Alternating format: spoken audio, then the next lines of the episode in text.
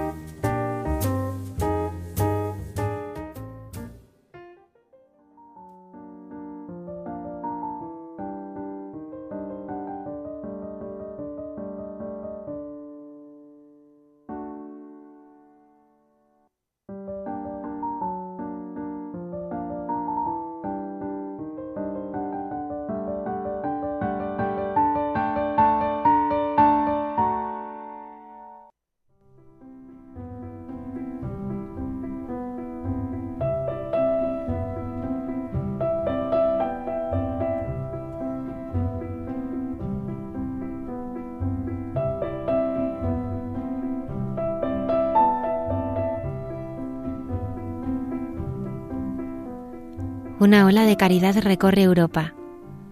Millones de personas conmovidas por la tragedia que está viviendo el pueblo ucraniano se han puesto en marcha de distintas maneras para ser caricia de Dios a los golpeados por la barbarie. Son rostros y nombres anónimos y hoy queremos rendir homenaje a todos ellos con las historias de Miguel, Antonio y Begoña. Buenas noches y bienvenidos una madrugada del viernes más a nuestro programa. Saludamos a nuestros habituales colaboradores, el Padre Miguel Márquez, Superior General de los Carmelitas Descalzos, el Padre Alberto Rollo, consultor en la Congregación para la Causa de los Santos, nuestra arqueóloga y biblista Cayetana Jairi Johnson y la hermana Carmen Pérez. Saludamos también a todo nuestro equipo, nos acompaña Antonio Escribano en el control de sonido. Buenas noches, Antonio. Hola, buenas noches, bienvenidos a todos. Hoy estás especialmente contento. Sí, la verdad que hoy estoy muy contento, vengo muy feliz porque han sido las primeras confesiones de los niños de los que somos catequistas, mi mujer y yo, y ha sido una bendición.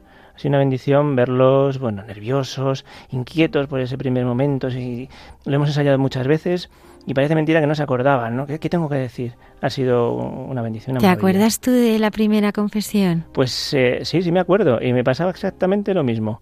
Mm, nervioso, no me acordaba. Em, y estaba muy nerviosa en el cole, me acuerdo. ¿Verdad? Sí, se les ve inquietos ahí, cambiándose de banco continuamente, sí. Muchas gracias a todos nuestros oyentes por acompañarnos. Comenzamos.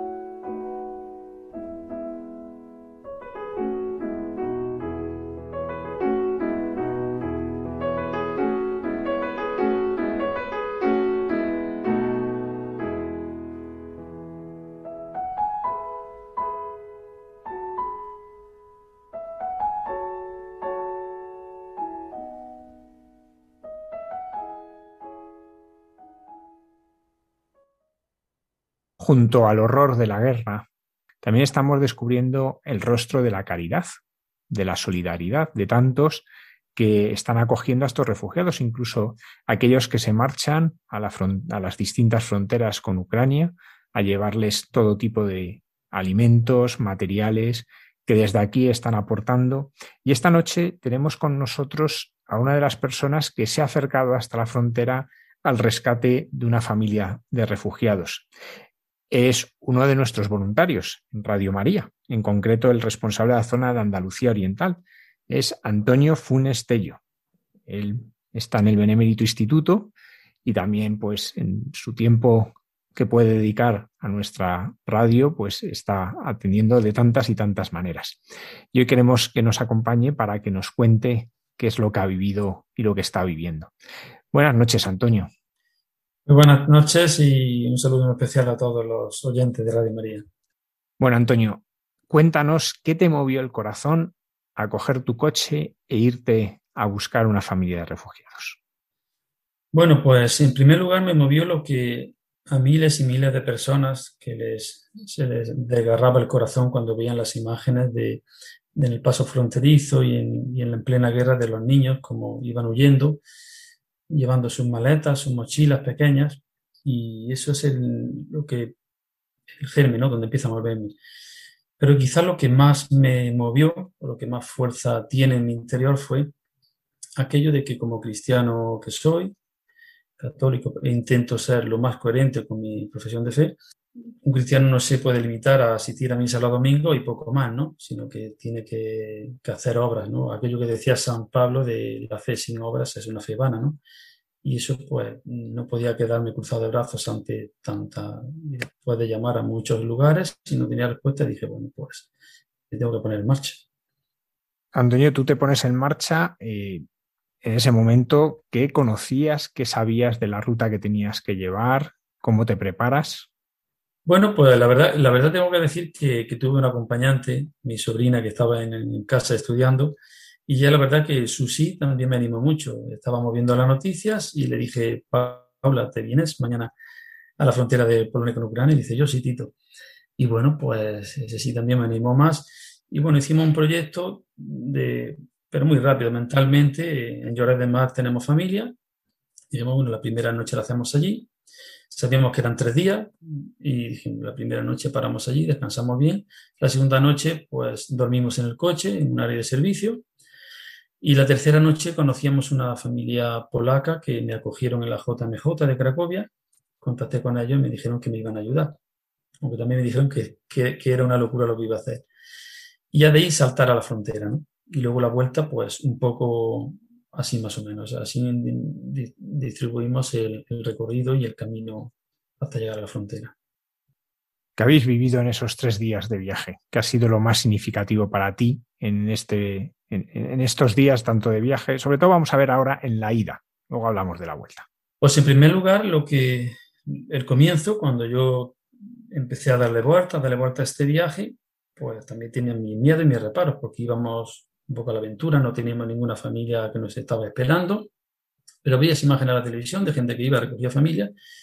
Entonces, claro, en mi entorno familiar, en mi entorno de trabajo, todos me, me decían lo mismo, que estaba loco y que era una irresponsabilidad lo que iba a hacer. Incluso llamé a la embajada de Varsovia en España y le expliqué el caso y me dijo que, que no le parecía bien lo, lo, que iba a hacer. Y yo le decía, concretamente hablando con, con, mis hermanos, con mis familiares, le decía, bueno, os puedo decir que, que mi razón, la razón, la inteligencia me dice que efectivamente es una locura lo que voy a hacer. Pero había en mi corazón una fuerza que me decía que no tuviera miedo y que iniciara ese camino. Y esa tuvo más fuerza. Y le dije, seguramente me equivoque, pero tengo que hacerle caso a lo que me dice el corazón. Y entonces nos iniciamos en ese, en ese viaje y quiero eh, decir que en el primer tramo hasta Barcelona tuve muchas tentaciones. Como he dicho que soy creyente, voy a hablar de, en clave de Dios, porque todo este viaje para mí ha sido Dios el que ha estado presente, del minuto uno hasta el final. Y así lo cuento a todo el mundo, creyente y no creyente, porque no tengo, siento que el Señor quiere que lo cuente. Y bueno, en ese viaje tuve muchas tentaciones, mis familiares me llamaban cuando iba por Valencia y vuélvete, que estás loco. Cuando llegué a Lloret, pues también hice algunas gestiones, durante el camino iba llamando a algunos, algunas personas, algunos contactos, que tenía en Cracovia y aquella noche en Lloret, pues la verdad que tuve un bajón, tuve un bajón y estuve a punto de tirar la toalla y volverme, porque todo era negativo. Un chico que estaba de Erasmus en Polonia me dijo también que era complicado traerse gente, que no, todo el mundo quiere venirse a España.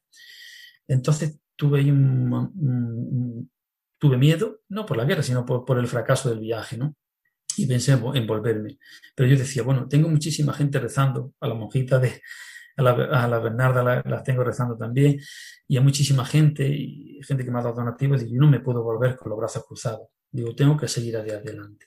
Y a partir de ese sí, allí en Barcelona, todo cambió.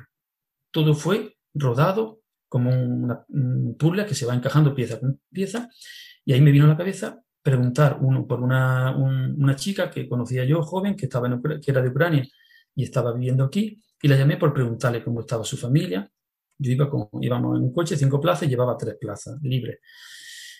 Y entonces, pues le pregunté cómo está tu familia y ya me comenzó a decirme, bueno, mi familia la tengo mi madre, mi abuela y mi hermano, de 17 años los tengo en la frontera. Llevan días pasando frío, sin dinero, pasando fatigas, y yo estoy loca perdida buscando alguien llamado a asociación y llamado todo y no encuentro a nadie para que se los traiga. Y ellos ya están desesperados pensando en volverse a su ciudad, que su casa estaba destruida ya. Y entonces allí yo le dije, bueno, pues ya se ha encontrado el buen samaritano. En este caso, cuenta con que voy a por tus padres. Y además a tu familia. Encima eran tres plazas, justo las que yo llevaba. Pero me contaba que tenía un problema, que si yo les traía a la familia, tenía una, una chica joven con una hija y una cuñada y un bebé en su casa, y no cabían todos. Digo, bueno, pues no te preocupes, yo voy, te traigo tu familia y la dejo en Valencia y esa chica joven con esa niña de tres años, si no le importa, me la llevo a casa de acogida. Y habló con ella le dijo que no, que, no le importaba, que estaba de acuerdo. Entonces ya iniciamos ese camino con otro talante y con otra alegría, ¿no? Y con un, poniéndole cara, ¿no? Ya sabiendo a lo que va, ¿no? Ese miedo, a partir por el sitio, a partir de ahí ya todo cambió.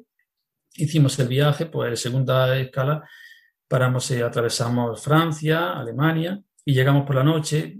Estuve conduciendo, aguantando, no tenía sueño, que es otra cosa que quiero contar más adelante, pero en el viaje de vuelta, ¿no?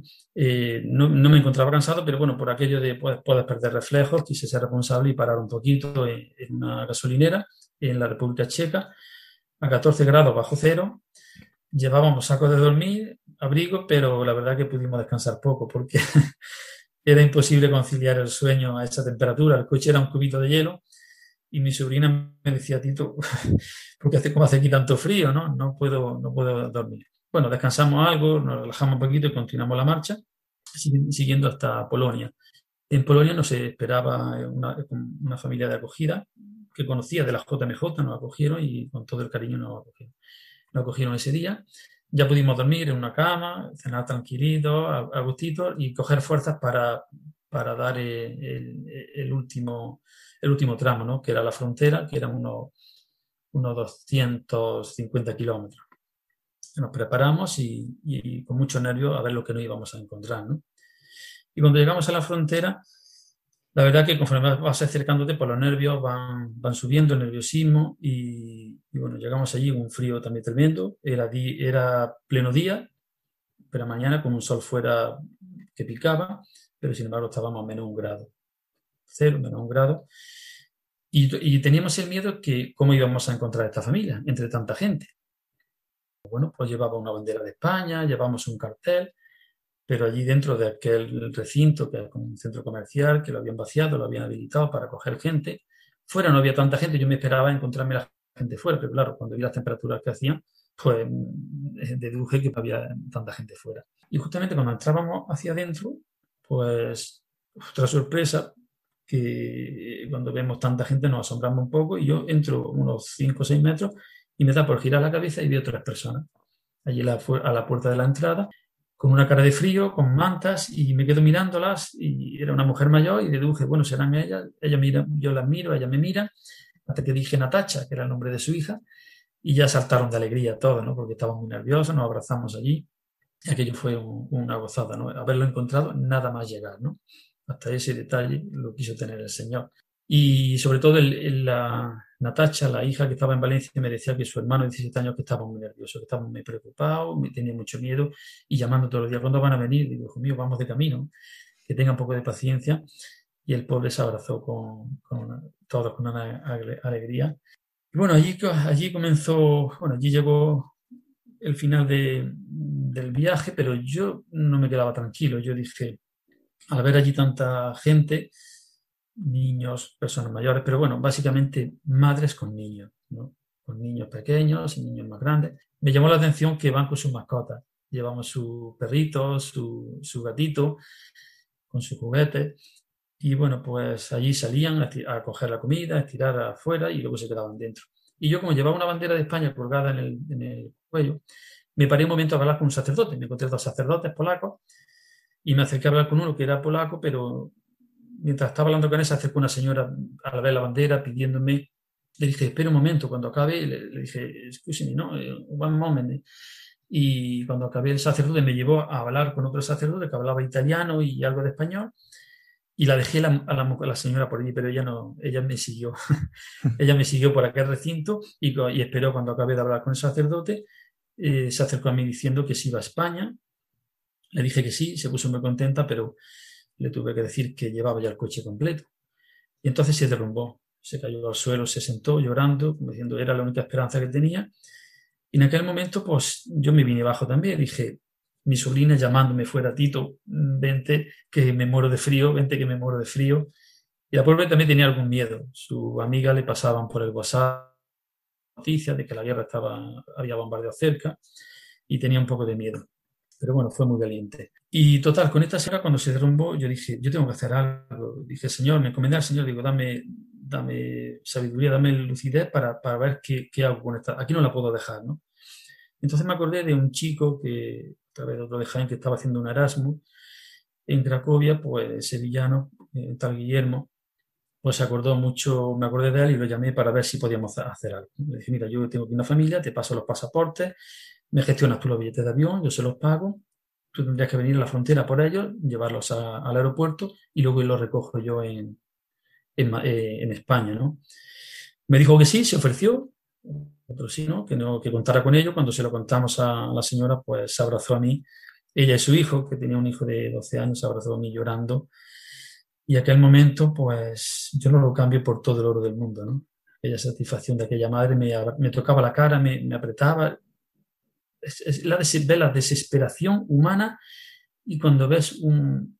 aquello del buen samaritano, no me considero especial, pero, pero en fin, allí acabó, comenzamos, estuve haciendo ya gestiones para traerme, me traía a estas, tres de la familia, tres generaciones, y, pero aparte de eso hicimos gestiones para traer a otras tres familias vía aire, ¿no? Con el estima este de los aviones. Y nada, y comenzamos el, viaje de vuelta. Ahí acabó el viaje de ida y, y, comenzamos el viaje de vuelta. Si querés, continúo eh, explicándolo Sí, por favor, continúa. Bueno, pues entonces al, comenzar el viaje de vuelta, era ya también el atardecer y bueno, pensábamos en, parar a dormir en alguna pensión. Más que nada, por, llevábamos una señora de, 75 años, llevábamos eh, muchísimos bultos. No pude ponerle los cinturones de seguridad, era imposible. Llevaban bultos en los pies delante y bueno, llevan como un buen airbag, eran bultos de ropa Digo, si me para la policía, le diré, mira, si ustedes son capaces de ponerle los cinturones, háganlo. Yo, para mí es imposible. Pero bueno, iniciamos el viaje y, bueno, pues con mucha alegría, con mucha ilusión. Pero resulta que al pasar Polonia y empezar la, noche, pues le puedo decir que de Polonia, la República Checa y hasta Alemania no encontramos ninguna pensión. Me acordaba del pasaje de, José y María, ¿no? Llegamos a un área de servicio, o estaba cerrado el hotel, o estaba completo. Llegamos a Praga y nos metimos dentro de Praga, buscamos cuatro o cinco hoteles y todos estaban completos. Entonces yo tenía un poco miedo porque no quería parar con ellos en el camino, porque era una postura incómoda. Y dije, Señor, pero yo no voy a ser capaz de conducir tanto tiempo y, si para estar parado, en fin, eh, también me encomendé al Señor. Y dije, bueno, pues para adelante, empecé a conducir. Y les puedo decir que desde hasta que llegué a llorar no paré. Yo me tiré Mm, yo ni me lo creo ahora, 30 horas de camino sin parar, solamente para repostar y el área de servicio para los peajes. Y mi sobrina me decía, Tito, ella tenía carnet de conducir, me decía, Tito, mm, ya vas toda la noche conduciendo, ¿no estás cansado? Digo, no, y lo digo como lo siento. En ningún momento, ni el viaje de ida ni de vuelta, mm, sentí cansancio ni sueño, sueño de ese que tienes que pararte por, por seguridad. No sentí cansancio. Yo lo único que sentía que alguien me llevaba. Yo, como saben, soy un de Radio María, soy muy mariano. Yo siento que la Virgen, que la Virgen me, me llevaba y me acompañaba y me dijo, Antonio, no tengas miedo, que estamos contigo en esto y no va a pasar nada. Y yo me lo, me lo, lo, pienso ahora y no me lo creo, porque desde que salimos de la frontera hasta llegar a Lloret, fue todo el camino sin parar, ya digo, 30 horas. llegamos a Lloret, luego cuando llegué aquí a Jaén, la verdad sí me vino el bajón y, y todo el esfuerzo salió, ¿no? Llegamos a Lloret con mi familia, eh, nos recibieron allí, allí pudimos descansar también, pero también fue espectacular, impresionante ver cómo esa señora, la señora mayor, cuando vio la del dormitorio y una cama, se, se apoyó en la cama diciendo, oh, una cama, una cama, ¿no? Y la ducha se pudieron duchar con agua caliente después de 15 días y fue una gran, un gran momento ¿no? de, de, gozo de ver cómo estaban, pudieron descansar, cenar algo caliente, ducharse con agua caliente y continuar la marcha hasta llegar luego el segundo, la segunda parte fue, llegamos hasta Valencia, perdón, un pueblo cerca de Gandía, donde estaba esta chica ucraniana, esperaban para, para entregarle a su familia yo, sana y salva, gracias a Dios, y yo coger a, esta chica, a Yana y a Karina, una niña de tres años, para traerme la de acogida. Y allí hubo un momento también especial, padre, que, que fue, nos juntamos, nos, comimos allí a mediodía y la familia que yo traje eran protestantes. La familia que tengo de acogida son ortodoxos. Nos sentamos en la mesa y nosotros católicos en el centro, a mi derecha los protestantes y los ortodoxos. Y los protestantes comenzaron a rezar antes, dar gracias por, por todo antes de la comida. Y aquel momento para mí me hizo también en el corazón algo. Y se lo dije a ellos, digo, ¿os dais cuenta? Estamos las tres religiones que seguimos a Cristo, protestantes, ortodoxos y católicos. El Señor nos ha querido juntar aquí en esta experiencia, nos ha querido unir para que veamos que, que lo seguimos a Él todo. Digo, esto no ha sido por casualidad, esto ha sido por, porque Él quiere esa unión, ¿no? ese ecumenismo hasta, hasta, ese, hasta ese detalle ha querido el Señor tenerlo en mi viaje. ¿no? Cualquier persona podrá decir que aquí estoy muy predispuesto y que todo lo veo así, no, pero es que es así. ¿no? Cogimos nuestra familia, la chica, una chica, una chica encantadora, son muy jovencillas, 26 años, y como he dicho, cogen, cogen a sus hijos para salvarle la vida, porque las que no tienen hijos se han quedado con su marido. Esta familia que yo me traje, su marido es militar y se ha tenido que, quedar allí. Bueno, como sigo con el, el, relato del viaje, continuamos la marcha, venimos hasta Jaén. Y en mi residencial, pues los vecinos quisieron hacer una acogida, porque yo quería que, que no fuera una acogida familiar solamente, si quisieran que todos los vecinos la acogían y que toda la ciudad la acogía, ¿no? pues cuando llegamos también fue un momento muy, muy emotivo porque estaban con banderas de España, con carteles, haciendo palmas, aplausos, y cuando se bajaron, pues imagínense la escena, que yo era un valle de lágrimas. Mi mujer, todos los vecinos y, ya, ya, y la chica que traíamos con su hija, pues la hija estaba un poco asombrada, pero la madre pues llorando todo el día, aquel abrazo con la madre también cuando la conocimos, no se cansaba de apretarme, de darme besos y, y de agradecerme. Y a partir de ahí, bueno, pues pudimos descansar un poquito y ponernos en marcha pues, con las gestiones de comisaría, de regular su situación, en sanidad. Pero bueno, todo está yendo en el colegio, ya están, hoy han tenido su, llegamos el domingo, hoy han tenido su primer día de colegio, o sea que todo ha ido sobre ruedas, me han ido abriendo puertas por todos sitios.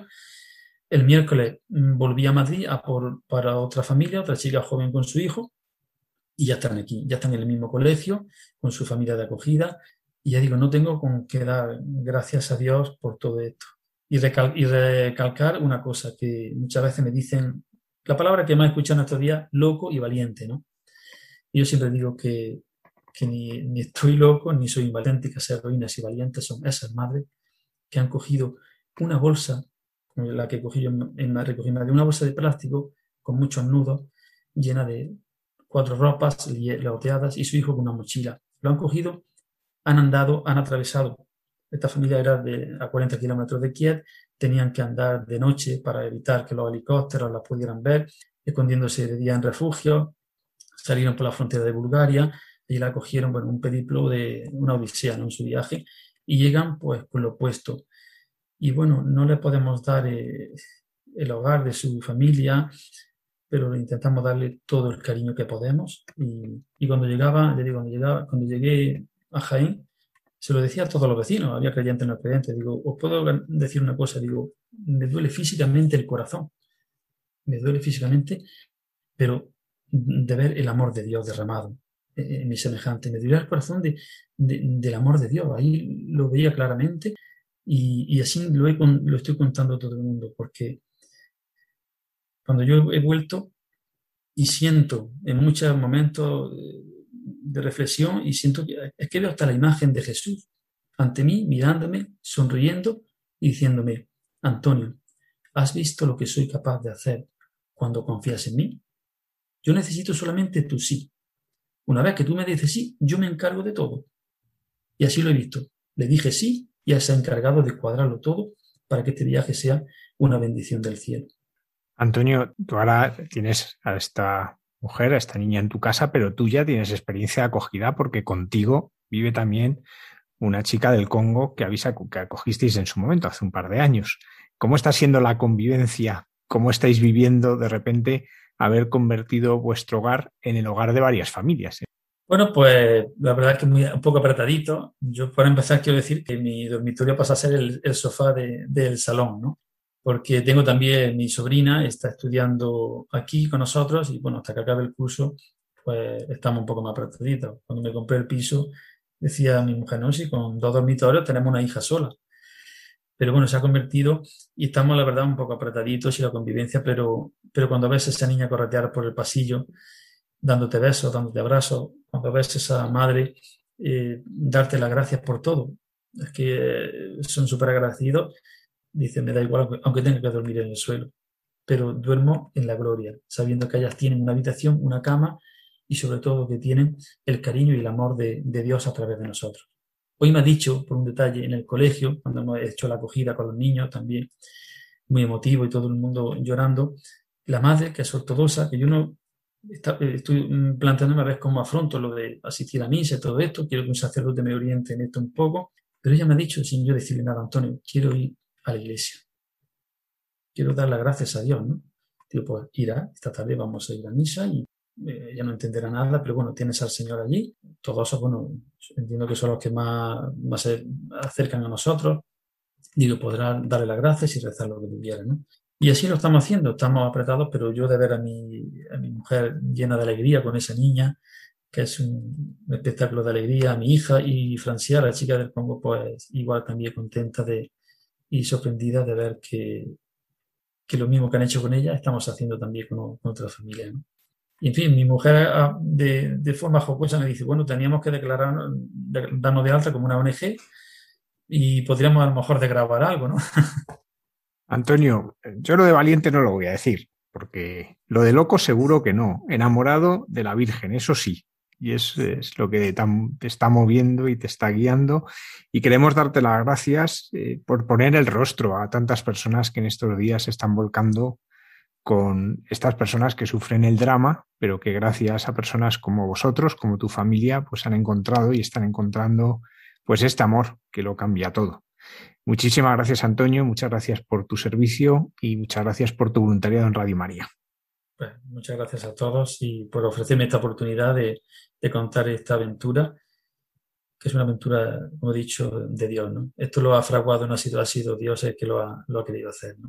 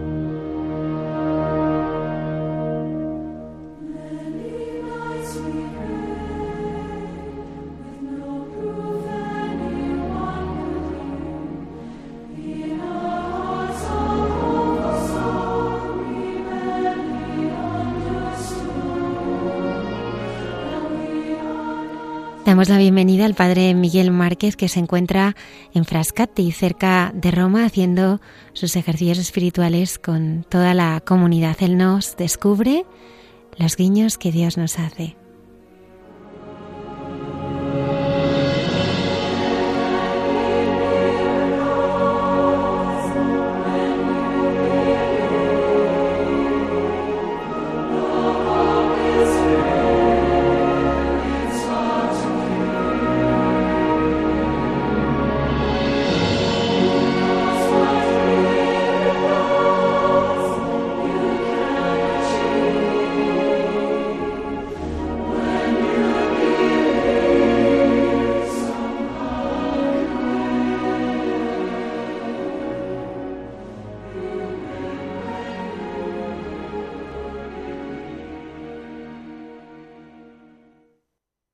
Buenas noches a todos, espero que estéis bien en esta noche tan especial. Es la noche después de el día de una fiesta que es entrañable para mí, que es la fiesta de la Anunciación, la fiesta de la Encarnación, preciosa fiesta, donde María se hace portadora de, un misterio de vida precioso, único, y todo en esta fiesta es eh, una señal de vida. Pero antes de hablaros de María, de decir una palabra eh, de María, quiero ubicaros y quiero situaros en un lugar. Imaginad un lugar en la montaña, eh, cerca de Roma, en un sitio eh, de, de, campo florecido, con árboles, con flores, un sitio de olivos y de otros árboles. en lo alto eh, justo en estos días en que ha comenzado la primavera y en ese lugar eh, que está tranquilo, sereno, sin grandes ruidos, hay un convento, curiosamente, un convento de hijos de San Francisco. En este caso son capuchinos que nos acogen, que acogen a nuestra comunidad. Somos una comunidad de 21 hermanos y hemos venido 15 de los 21, otros por trabajo no han podido venir, y los 15 nos metemos en esta experiencia de vivir un tiempo de silencio, unos días de silencio, de descanso. Desde nuestras ventanas se divisa a lo lejos Roma. Se puede distinguir muy pequeñita la cúpula del Vaticano. Eh, y cerquita de nosotros, abajo, una ciudad que se llama Frascati, y a los alrededores, en los alrededores, otras ciudades con eh, edificios antiguos, con edificios grandes que pertenecieron a, a señores, a cardenales, a, a personas eh, en otro tiempo eh, potentes económicamente.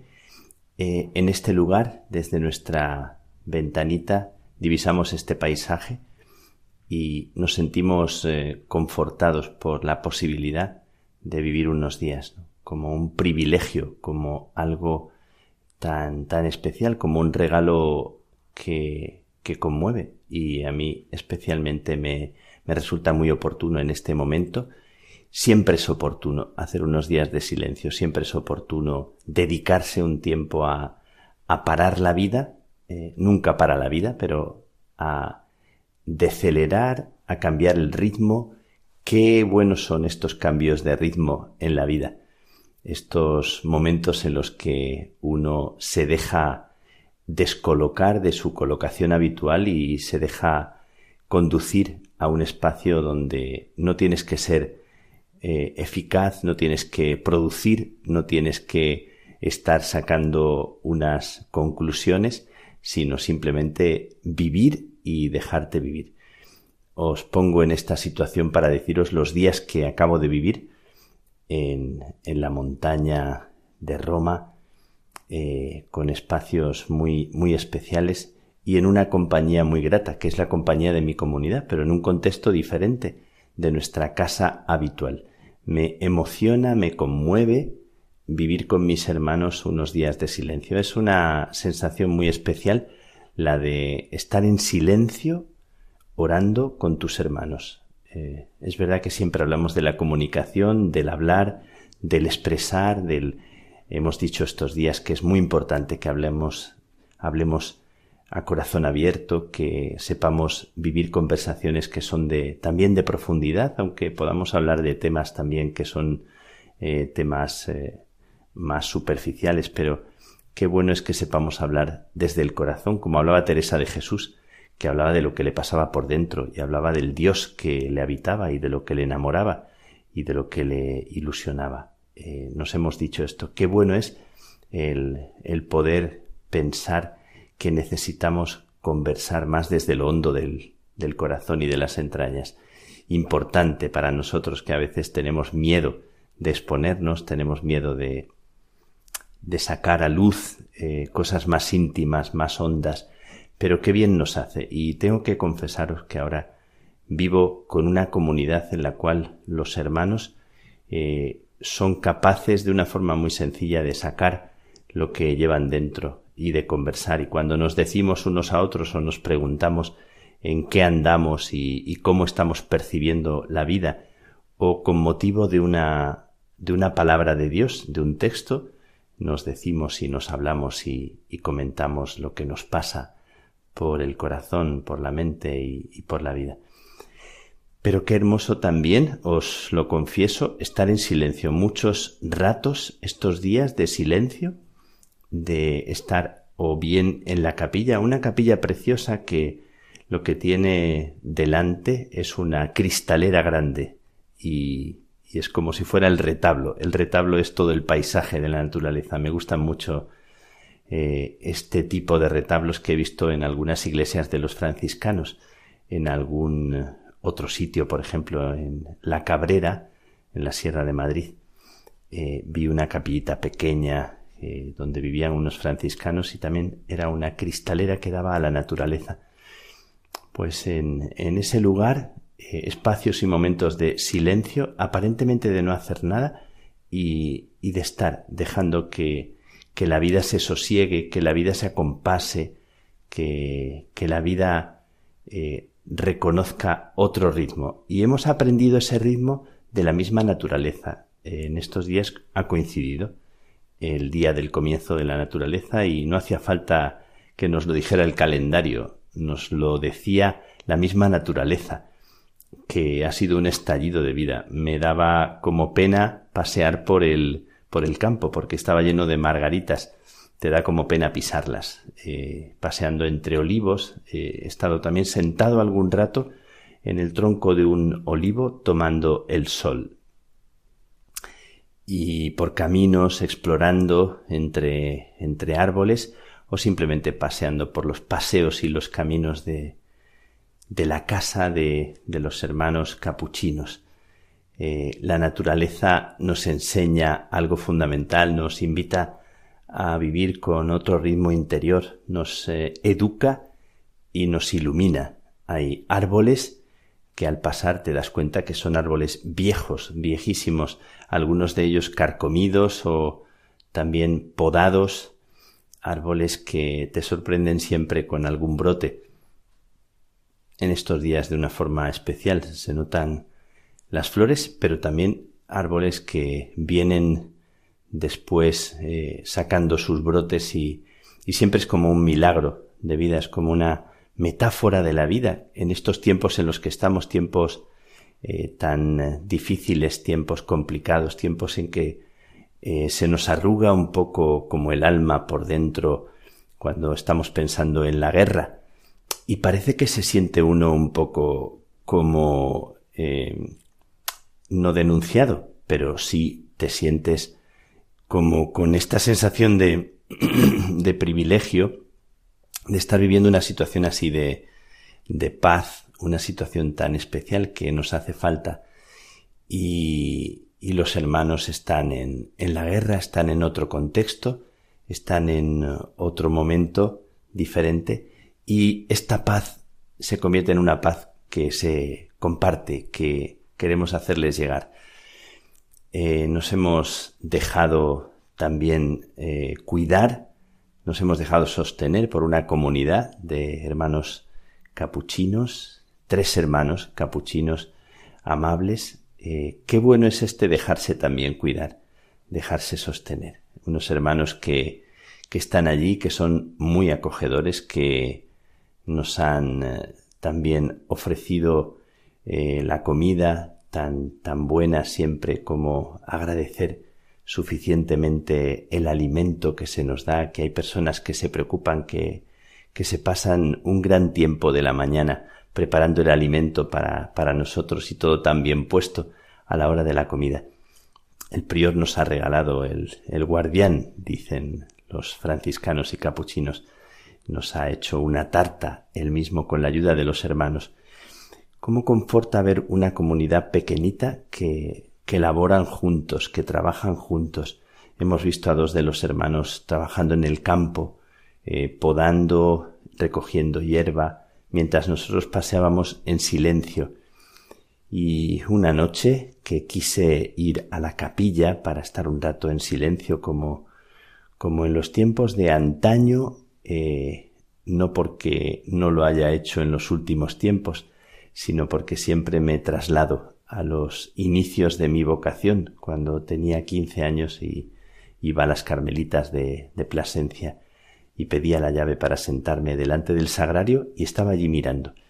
Una noche eh, de estas que he pasado y quería ir al sagrario, quería ir allí y mirarle y estar con él. Estaba la capilla muy oscura y sentí que había alguien. Y de hecho después en la oscuridad descubrí que había uno de los hermanos capuchinos que tenía abierto el sagrario, las dos puertecitas del sagrario, y estaba mirando. Yo estuve allí con él una hora y, me conmovió ver cómo una persona después del trabajo intenso del día eh, estaba por la noche eh, allí mirando la presencia humilde del pan de la Eucaristía del Señor vivo y me recordó, me trajo el olor, el sabor y, el recuerdo de, de los tiempos en los que yo me enamoré, me enamoré del Señor y me dejé enamorar y sentí que Él estaba enamorado de mí. Eh, pues aquella hora que estuve con Él eh, fue una hora eh, sobrecogida porque con alguien con el que no hablas estás mirando en la misma dirección y es una dirección que te unifica el corazón, que te unifica el alma, que te hace descansar, que te hace sentir que estás en el lugar adecuado. Pues quiero compartiros que estos días han sido unos días eh, de dejarnos cuidar, de sosegar, de tener presente también a los hermanos que en distintos sitios, eh, por cierto, que todo el mundo pregunta qué, qué tal están los hermanos de Ucrania y, quiero deciros que uno de los testimonios de estos días fue estremecedor porque Yusef eh, nos habló contó en un vídeo con el ruido de las balas, de las metrallas y de las sirenas, agradecía, daba gracias, era sobrecogedor escucharle mientras sonaban las sirenas de fondo y, los tiros o las bombas. Y quiero deciros que estos días nos han contado también que en, Burkina, nuestros hermanos de Burkina nos piden oraciones para no quedarnos solo en las guerras que, que son ahora más visibles. Hay tantas guerras olvidadas, lo decimos de vez en cuando. En Burkina los fundamentalistas en algunos lugares de, del país, eh, no en la zona donde estamos nosotros, afortunadamente, aunque siempre es desafortunado que sea en cualquier zona, están haciendo estragos y están matando y causando mucho, mucho terror. Y rezamos por ello. Pero estos días de silencio, de oración, acoger en el corazón, en las entrañas, la vida de cada ser humano, la vida del mundo, los que mueren eh, cerca. Eh, tengo una amiga que de vez en cuando me, me envía las noticias dolorosas de los que mueren intentando atravesar eh, el estrecho o en otras partes desde África, esas personas que se sumergen en el mar.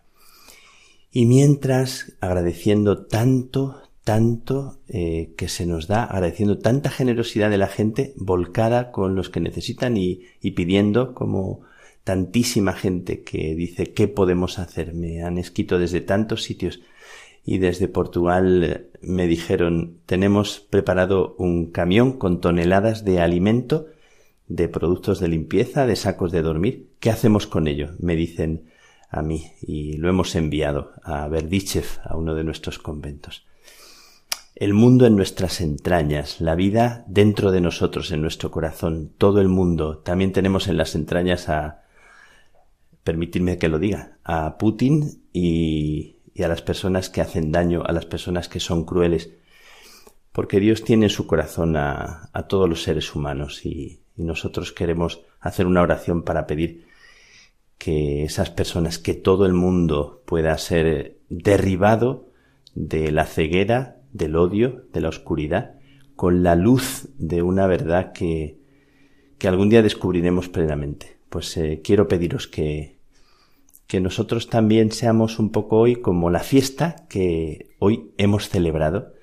Qué hermosa, qué bonita fiesta, la fiesta de la Anunciación, María en sus entrañas, que lleva un misterio de vida. Pues eh, esa mujer eh, sola, joven, eh, desprotegida, vulnerable y así, sin otra fuerza, dijo sí. Y el sí de María se convierte para nosotros en el comienzo de una historia que cambia, cambia el mundo. Cada vez que una persona eh, en su verdad y en su pequeñez dice sí al Señor y acepta el sí de Dios en su propia historia, algo nace, algo cambia, es más fuerte que, que cualquier bomba, que cualquier maldad. Y nosotros estamos convencidos de que perseverar en ese, en ese sí con María, con José, con los santos, con las personas que están dando la vida, cambia el mundo. Bueno, pues os deseo una feliz fiesta os deseo que, que recemos juntos el Ave María que nos mete en las entrañas de María y nos abre a la anunciación que el Señor nos está queriendo hacer a nosotros hoy. Un anuncio de vida, un alégrate, no tengas miedo. El Espíritu Santo vendrá sobre ti. Para Dios nada imposible. Lo repetimos y lo repito con vosotros para que os bañe por dentro, para que os cure la herida, para que os abra a una palabra que puede sanar, que puede ahora traer un poco de paz a tu corazón y la trae al mío.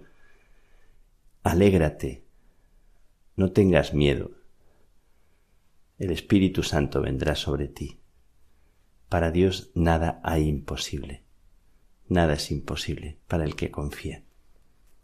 Que Dios te bendiga, que Dios te regale su paz, que María en este día te dé su mano y la sientas eh, al lado, pegadita a ti, confortándote y, y dándote paz y valor. Dios te bendiga.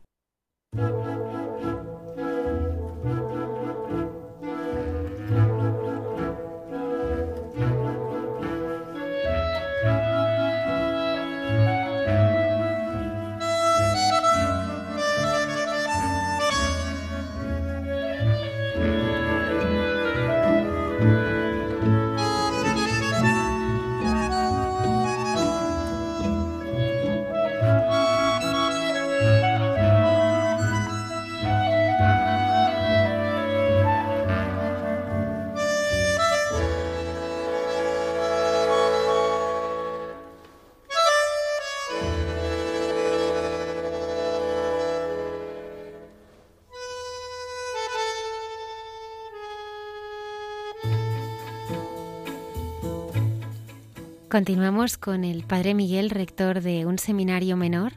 Él decidió abrir sus puertas para acoger a un grupo de huérfanos que huían de la guerra.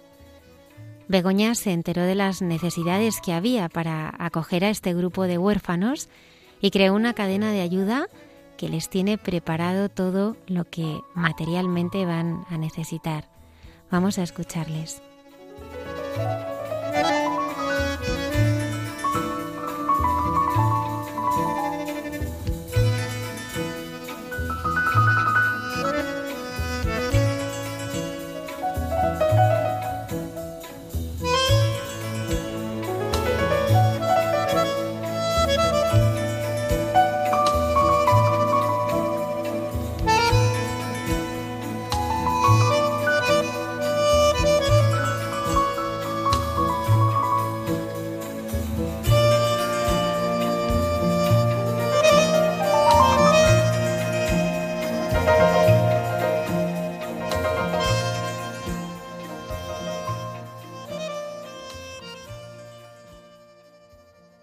Nos vamos hasta Rozas de Puerto Real, un pequeño pueblo que está en la Sierra Oeste de Madrid. Allí está el seminario menor de la diócesis de Getafe, también colegio, y han tenido la iniciativa de acoger a un orfanato de niños que huyen de la guerra. Un orfanato que está en Kiev junto con dos de sus cuidadoras. Y nos acompaña esta noche don Miguel Díaz Sierra, que es el rector del seminario. Buenas noches, Miguel. Muy buenas noches, don Javier. Miguel, ¿cómo surge la iniciativa de abrir vuestra casa a estos refugiados que huyen de la guerra? Pues la iniciativa surge porque nosotros tenemos una casa de convivencia, aquí junto al colegio y al seminario de, Rozas, y entonces al ver las imágenes de pues de la televisión eh, pues nos ponemos rápidamente en contacto con, el obispado para, para poner a disposición nuestra casa pues porque creemos eh, que, nuestras palabras tienen que ir unidas a nuestras obras ¿no? y que tienen que ser fieles ¿Y cómo surge la oportunidad? Precisamente abrir la casa, lo comunicáis, pero surge la oportunidad de, que, de acoger un orfanato completo. Eh, ¿Cómo está siendo el proceso para que vengan estos niños y estos jóvenes desde allí? Pues fue muy providencial porque a los tres días de, avisar a Obispado que poníamos a disposición nuestra casa, eh, se puso en contacto con nosotros una inspectora de policía de Valdemoro eh, diciéndonos que pues que había un orfanato en, en Kiev que estaban buscando un sitio para, para poder alojarles eh, temporalmente y entonces ahí es cuando decidimos que, que, quizá este sería el lugar adecuado para ello. Eh, la verdad es que el proceso está siendo bastante complicado por las autoridades. Los chicos están ahora mismo, eh, pues, eh, parados en, en Cracovia, ¿no? Y, esperemos que, pronto puedan llegar a, a, vivir entre nosotros. Pero está, está siendo complicado, está siendo complicado. ¿Cómo está siendo la respuesta de la gente que se entera? Increíble, increíble. Eh, yo yo eh, estoy superado para bien, para bien. O sea, la, la respuesta de la gente ha sido pues impresionante eh, desde nuestra propia diócesis de Getafe hasta las diócesis hermanas de Madrid y Alcalá, ¿no? Con recogida de ropa, recogida de sábanas, de toallas, eh, donativos económicos, ¿no? Eh, después también los, los ayuntamientos de, de nuestra zona de la Sierra Oeste eh, pues tanto Rozas de Puerto Real, Cenicientos, Cadalso, con sus colegios, los centros médicos, eh, Ruber Internacional, o sea, muchos, muchos, eh, muchas personas que, que, que, se han volcado en cuanto les, les llegó la noticia de que íbamos a coger a estos 23 niños. Miguel, como para la comunidad educativa, porque allí, como decimos, es un colegio, es seminario también, ¿cómo está viviendo la comunidad educativa la llegada de este orfanato a vuestra casa? Pues lo están viviendo muy bien porque ya están un poco acostumbrados a todas mis locuras. Entonces, esto esto está, está bien, ¿no? Porque les avisé ya eh, antes de, nuestra intención, de la intención de la dirección de intentar acoger a, refugiados ucranianos, a todos les pareció muy bien y, después pues todos se han volcado también en la ayuda, pues eh, ya, ya tenemos hechos todos los turnos de voluntarios, eh, tanto de gente que trabaja en el colegio como de parroquias para los fines de semana, eh, los profesores también en sus clases, después voluntarios por la tarde, eh, los mismos profesores para dar clases de español, los mismos seminaristas menores ya han estado haciendo cuadrantes, ellos pues cada uno con su edad, ¿no? Eh, para ver qué es lo que pueden hacer con ellos, de jugar a deporte, los talleres, ¿no? O sea que, que la reacción está siendo muy muy buena por parte de, del equipo docente y no docente del colegio. Miguel, en principio ellos se van a quedar por tiempo indeterminado, luego van a ir a familias, van a quedarse allí, ¿cómo va a ser? Lo que nos han dicho es que se quedarán de manera temporal, eh, porque la intención era que estos chicos puedan estar eh, en familias después, ¿no? O sea, que, puedan salir, pues, por fin de un orfanato, ¿no? O de una convivencia más larga y puedan estar en, en familias y puedan tener, pues, una vida eh, digna, que es lo que merecen, ¿no? Entonces nos han dicho que de manera temporal, si, si esta temporalidad fuese un poco más grande, pues contamos también con la casita, con la casa de Caritas eh, que, que, se está construyendo en, en Leganés eh, para también poder alojarles eh, ya más cerca de, de la ciudad, ¿no? Pues muchísimas gracias, Miguel, por vuestra generosidad y por acompañarnos en esta noche para contarnos esta iniciativa preciosa. Nada, muchas gracias a vosotros, Javier. Un abrazo. Un abrazo fuerte.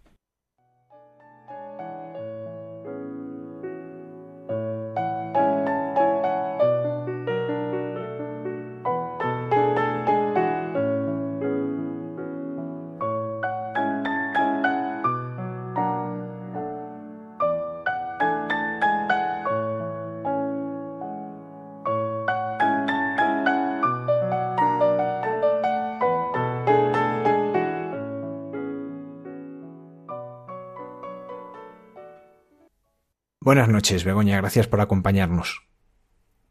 Buenas noches. Begoña, ¿cómo te llega a ti esa petición de ayuda del seminario menor de Rozas que acoge a un orfanato de niños ucranianos?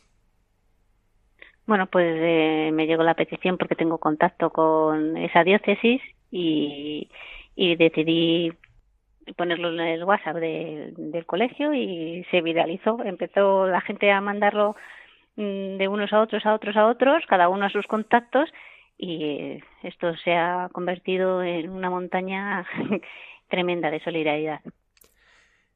¿Qué es lo que más te sorprende de que una petición así, pues todo el mundo quiera ayudar? Bueno, pues me sorprende todo, desde la cantidad de gente que se ha enterado hasta pues gente que de repente te dice que se ha organizado con todos sus vecinos, que ha recogido dinero y que qué necesitas, que eso te lo compran. Entonces es que cualquier cosa que, que pidamos y necesitemos, nos lo dan. Y así está siendo. Cualquier cosa que estamos pidiendo nos la están consiguiendo. ¿Y cómo, lo, cómo os estáis organizando para poder realizar esta ayuda? Bueno, pues sí, la verdad es que gracias a toda la gente que se está ofreciendo como voluntaria y, que vienen aquí, que echan una mano, que, pues vienen a clasificar la ropa, a meterla en cajas, en fin, es todo el día, a todas horas, pero no para de llegar ropa y dices, ya hemos terminado. Pues no hemos terminado porque sigue llegando. Y, así estamos todo el día, pues, gente que no para de ofrecerse, gente por favor que ayuda a lo que sea, para lo que sea, pues, pues eso, que la gente está respondiendo fenomenal. Tú te has planteado el acoger a alguno de estos niños eh, ucranianos en tu casa. ¿Cómo nace este deseo de poder acoger a estos niños que huyen de la guerra? Bueno, nosotros mm, tenemos una hija adoptada de Rusia y, bueno, estuvimos en adopción nacional muchos años esperando a ver si llegaba una segunda adopción. Y realmente, eh, bueno, pues eh, viendo el horror que están pasando allí, eh, es que nos sentimos casi obligados, es, que es hacerlo, o sea, lo hacemos encantados, pero sabemos que es también muy difícil que llegue a producirse. Pero pero mi hija es la primera que, que, que dijo mamá estaba oyendo las noticias y estaba con una situación con el corazón encogido. Y ya le dije bueno hija si a ti te parece bien y me dijo harías eso por mí le dije no no lo haría por ti lo haría por el niño pero si tú no quisieras no lo no lo podríamos hacer pero es un pues es un sentimiento que te nace de dentro es una es una necesidad. Esto es verdad que es importante indicar porque mucha gente se ha puesto en contacto también contigo a raíz de esto para preguntarte qué hay que hacer para adoptar. Hay que dejar muy claro que no se puede adoptar a un niño de un país en conflicto y que la acogida es regulada por la Comunidad de Madrid, que no es eh, la gente que está teniendo niños en casa es porque vienen con sus madres, vienen con sus padres, pero no, no puede ser de otra manera. Eh, ¿Cuál es el, el, camino que en la Comunidad de Madrid, que es donde tú estás, eh, se puede realizar para ofrecerse a acoger a estos niños? Pues la Comunidad de Madrid, lo primero, eh, mm, que están creando una cuenta, han creado una cuenta para que la gente se vaya apuntando y poder tirar de ahí, de esa base de datos. Pero realmente, para una acogida de un menor en la Comunidad de Madrid, lo que hay que hacer es eh, solicitar, eh, acudir a una reunión informativa. Ellos te dan las fechas que hay. Una vez que se solicita eso, que lo puedes solicitar o bien por teléfono o bien por correo electrónico, una vez que lo has solicitado, ellos te dan la fecha para la reunión, vas a la reunión y una vez que vas a la reunión puedes hacer ya un ofrecimiento en firme a través de la página web de la Comunidad de Madrid. Una vez que tienes ese ofrecimiento ya se pone todo en marcha, entonces eh, ellos ya eh, te llaman para hacer una entrevista con el psicólogo, el asistente social, eh, para pedirte ya los certificados de nacimiento, matrimonio, penales, en fin, toda esa documentación, renta, mm, todo lo que estudian para ver si realmente es una familia apta o no para poder acoger a un niño. Begoña, nos contabas que, bueno, como habéis, eh, aquí se lanza una petición de ayuda, con un grupo de voluntarios organizáis todo, ¿cómo lo vais a hacer llegar al seminario de Rozas eh, toda esta ayuda?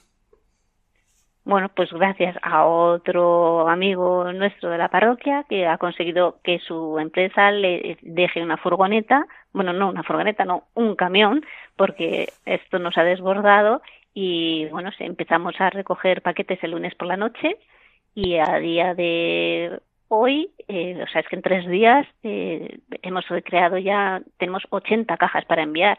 Entonces, pues al final, pues con un camión vamos a ir pues eh, con, con este amigo y, y, nosotros vamos a ir a llevarlo allí a, a, directamente a Rozas. Pues muchísimas gracias, Begoña, por este servicio que estás realizando y por ayudarnos a conocer un poco mejor pues este rostro de los que ayudáis de un modo tal vez más escondido, pero un modo también muy eficaz. Nada, muchas gracias a vosotros y realmente nosotros somos los que nos sentimos realmente ayudados por la ayuda que podemos que, que podemos dar.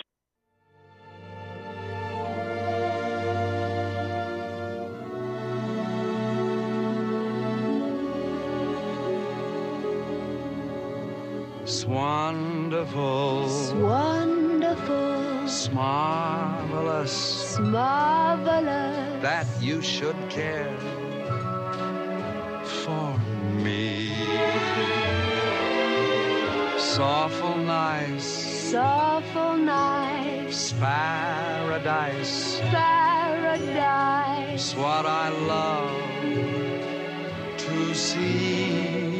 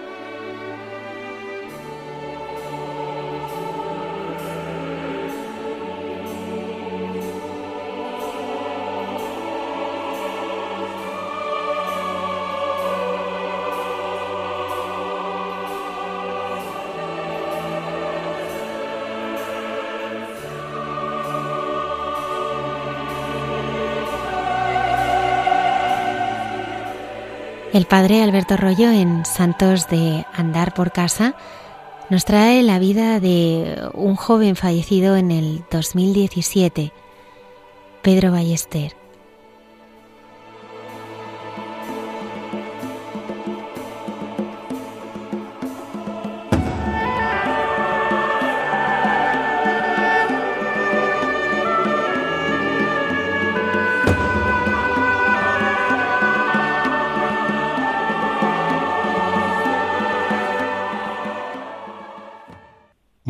A todos los oyentes de Radio María. En esta sección de Santo de Andar por Casa, muchas veces hablamos de la santidad desconocida, la santidad discreta de tantos que no son famosos, pero que van en proceso de canonización o que todavía no han empezado, pero que ya se planea que van a empezar. Y luego ocurre que tiempo después les vemos ya en los altares la santidad de la puerta de al lado, la santidad que la gente percibe y que luego solamente después, con mucho tiempo de posterioridad, se verifica en un proceso de canonización, incluso en llegar a la meta del proceso, en una beatificación o una canonización. Pues hoy vamos a hablar de alguien que probablemente se empezará su proceso al año que viene. Se están dando los primeros pasos, se están haciendo los preparativos. Y además es una figura muy curiosa, porque leemos que podría ser el primer santo británico del siglo XXI. Yo tengo que reconocer que no conocía esta figura, sino que el otro día lo leí y me llamó la atención. No porque sea el primer santo de Inglaterra del siglo XXI, que ya es algo importante, sino porque además es un joven, un joven de 21 años, lo que ya es algo hermoso, una figura de alguien que en su juventud ha sabido decir que sí al Señor, ha sido generoso, ha sabido tomarse la vida en serio y por eso ha dejado una auténtica huella de fama y santidad. Pero incluso algo más, no solamente es joven, sino que es de origen español. En Inglaterra, posible primer santo del siglo XXI, y es de origen español. Se trata de este joven fallecido en 2017, cuya fama de santidad se está extendiendo poco a poco por todo el mundo, y se llamaba Pedro, concretamente Pedro Ballester, aunque como su padre también se llamaba Pedro, a él en casa y popularmente le conocían por Pedrito. Un muchacho brillante y especial, pero muy normal. Había nacido en el norte de Inglaterra, pero sus padres eran españoles, de madre sevillana y de padre mallorquín. El padre, de 54 años, es médico cirujano en Manchester. ¿Quién era este Pedro? ¿Por qué llegar a la santidad? Leemos que era un muchacho muy normal, pero a la vez un muchacho que irradiaba el amor de Dios. Como hemos dicho, el Señor se lo llevó cuando apenas tenía 21 años, después de tres años de lucha con un doloroso cáncer de pelvis a veces intensamente doloroso, durante el cual apenas se quejaba y soportaba su sufrimiento con una fe y paciencia ejemplares. De carácter extrovertido, pero una persona muy recta a la vez, desde pequeño, una mezcla de español y británico. Era deportista, aficionado a la pesca, a la naturaleza y a salir con los amigos. Sus hermanos Carlos y Javier recuerdan cómo las chicas más guapas siempre querían bailar con él en las fiestas del colegio.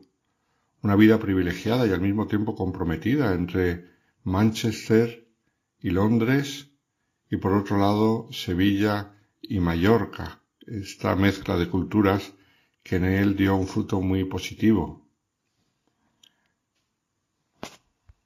A pesar de ser un muchacho como hemos dicho, de ir a fiestas y de pasárselo bien como todos, en un momento determinado de su vida, el Señor se le presentó y él aceptó una llamada, concretamente a ser numerario del Opus Dei. Sus padres eran supernumerarios, esto es, miembros del Opus Dei casados.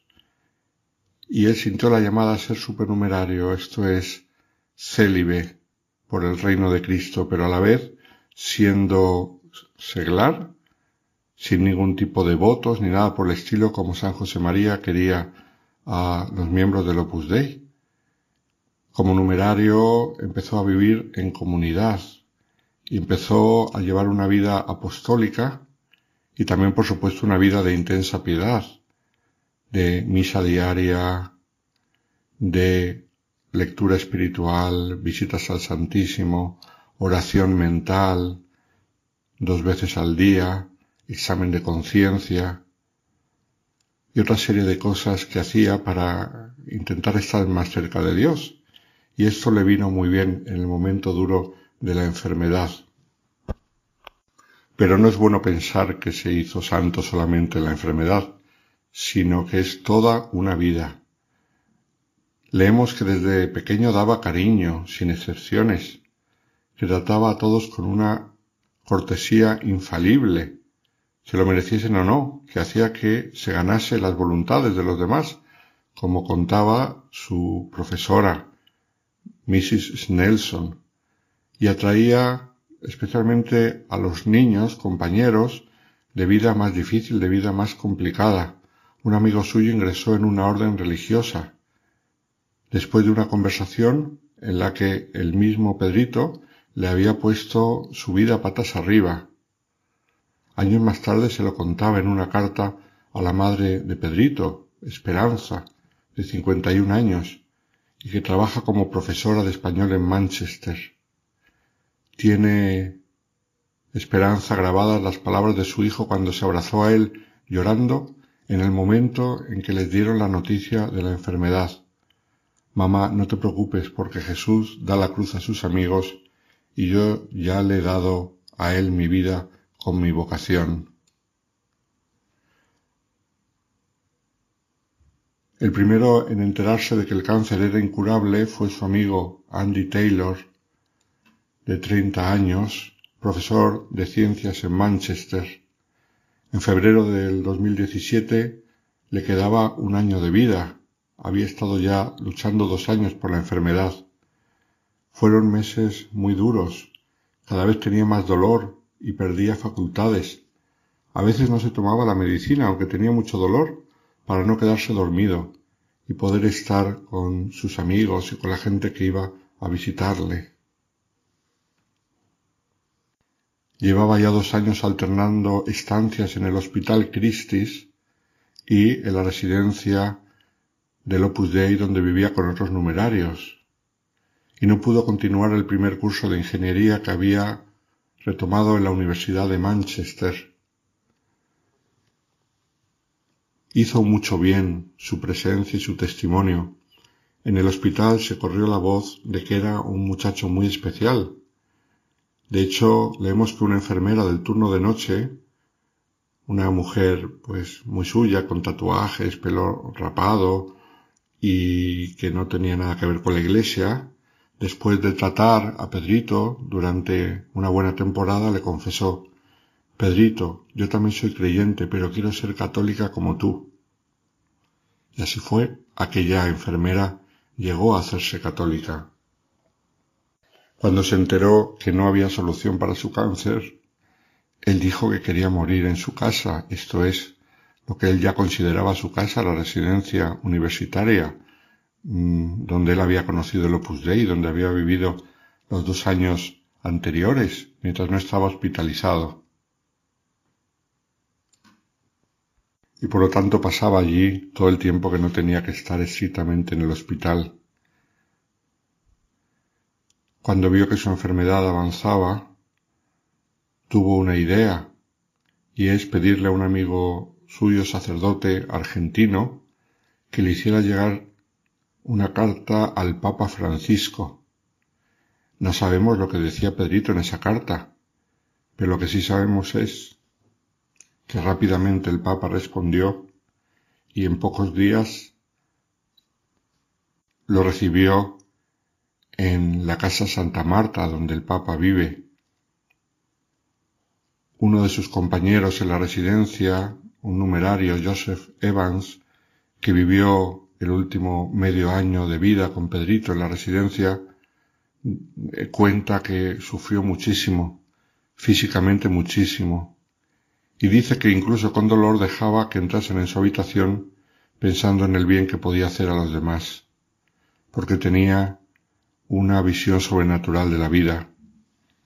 Llegó a perder veinte kilos, cada vez más cansado, y con la intensidad del dolor aumentando a la vez que su deterioro físico. De hecho, en la audiencia con el Papa se le ven las fotos ya totalmente calvo de la quimioterapia y muy desmejorado, nada que ver con las fotos en las que se le ve cuando estaba bien. Pero después vinieron más sufrimientos. Primero las muletas, después la silla de ruedas y los últimos meses apenas salía de la cama. Al final no podía moverse, con piernas como de elefante, nos dicen los que vivían con él, porque la circulación no le funcionaba a veces le decía a su madre no puedo más con el dolor, pero siempre acababa aguantando y ofreciéndoselo a Dios, intentándose unir a la, luz, a la cruz de Cristo. Todo esto nos lo cuenta el capellán de la residencia donde vivía. Cuando le tuvieron que rapar el cabello, lo pasó mal, pero como su madre estaba delante no quiso demostrarlo. Intentaba no hacer pesada su enfermedad a nadie. A pesar de las dificultades que tenía para respirar y comer, o con la pérdida de movilidad de las piernas, siempre estaba tranquilo y alegre, y parecía que aceptaba la enfermedad como una circunstancia más de su vida. Los últimos días, ya inconsciente, llegaba mucha gente a su dormitorio y se ponía con él a rezar en un ambiente de silencio casi sagrado. Todo esto nos lo cuenta una vez más el capellán de la residencia. El día de su fallecimiento, uno de sus amigos del hospital enfermo de cáncer, en su lecho de muerte pidió que lo bautizaran. Todo por influjo de la bondad de Pedrito. Su fama de santidad se fue extendiendo poco a poco después de su muerte, sobre todo en Inglaterra, España y Alemania, donde se han producido un mayor número de favores gracias a su intercesión, pero incluso en lugares más lejos. La Universidad de Manchester le otorgó, el título de máster en Ingeniería Química a título póstumo por sus cualidades excepcionales, algo que nunca había ocurrido en dicha facultad. Era la primera vez, una muestra de la huella que dejó Pedrito, solamente en unos meses que estuvo en la universidad. Están preparando todo para empezar su proceso de beatificación, pero ya su figura y su testimonio está haciendo mucho bien en distintas partes del mundo. Un ejemplo hermoso de santos, de la vida normal y cotidiana, un joven generoso, cuyo testimonio nos puede ayudar a todos. Muy buenas noches a todos los oyentes de Radio María.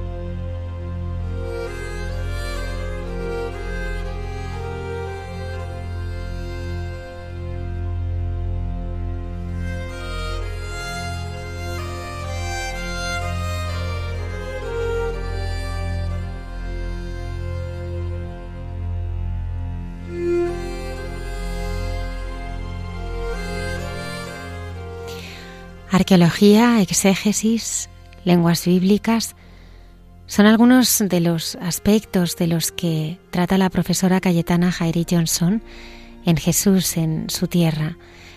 Contextualizar el texto bíblico en la historia es necesario para entender que la salvación se hizo carne, vivió en la cultura judía y se manifestó en la vida cotidiana para ser ejemplo en toda la humanidad.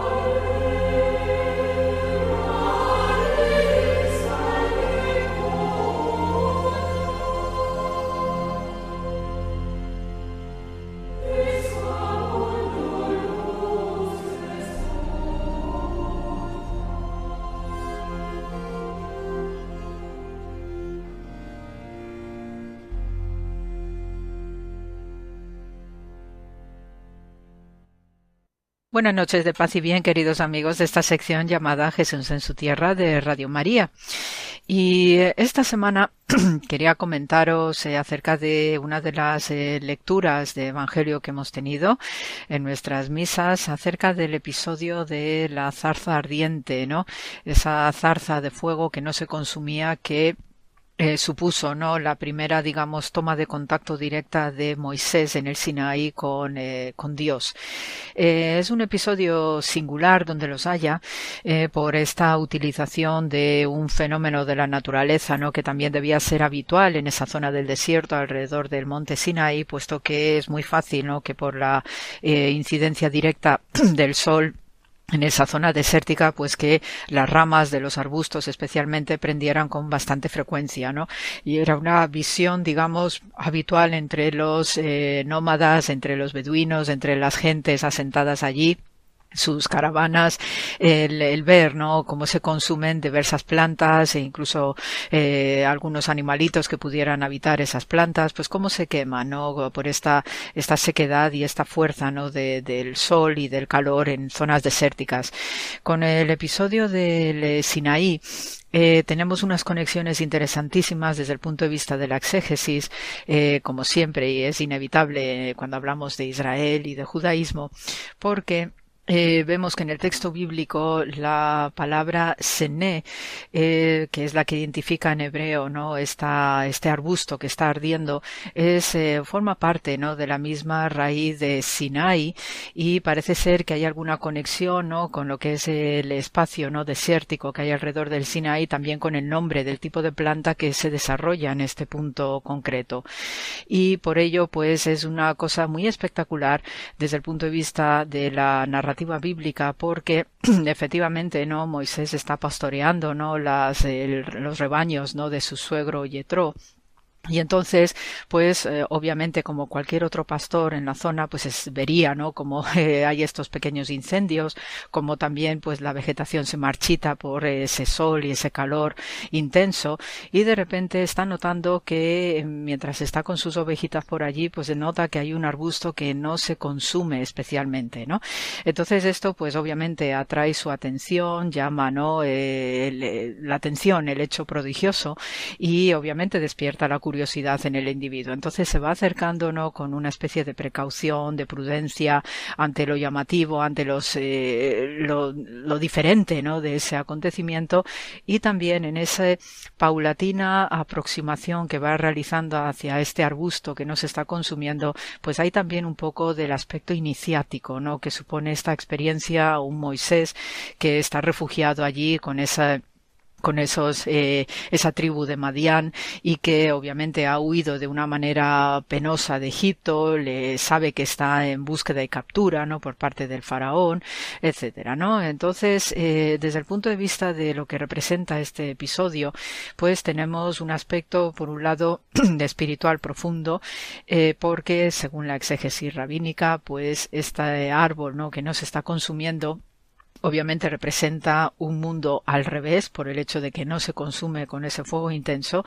Y eso eh, desde el punto de vista de la exégesis y que rodea especialmente no la lectura que se estaba haciendo en tiempos de Jesús representaba la presencia de Dios que ya se estaba manifestando a Moisés.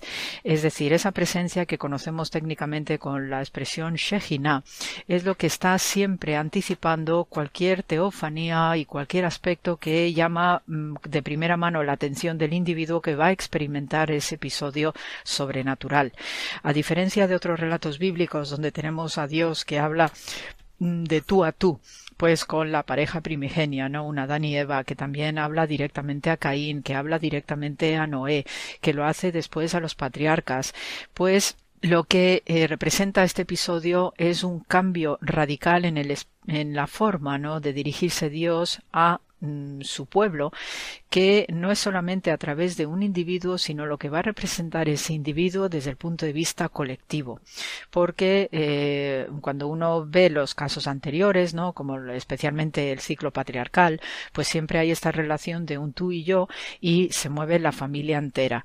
En este caso, en este caso, vamos a tener a un individuo que tiene que mover una nación entera y esto no es cualquier cosa. Entonces, tenemos a un Moisés que está pues como refugiado, está como a buen recaudo entre los madianitas, obviamente con ese temor de que en cualquier momento los egipcios pues pudieran darle caza y captura pero eh, hay un sentido mm, de misión que está muy por encima de su propia individualidad, a diferencia de los patriarcas Abraham, Isaac y Jacob.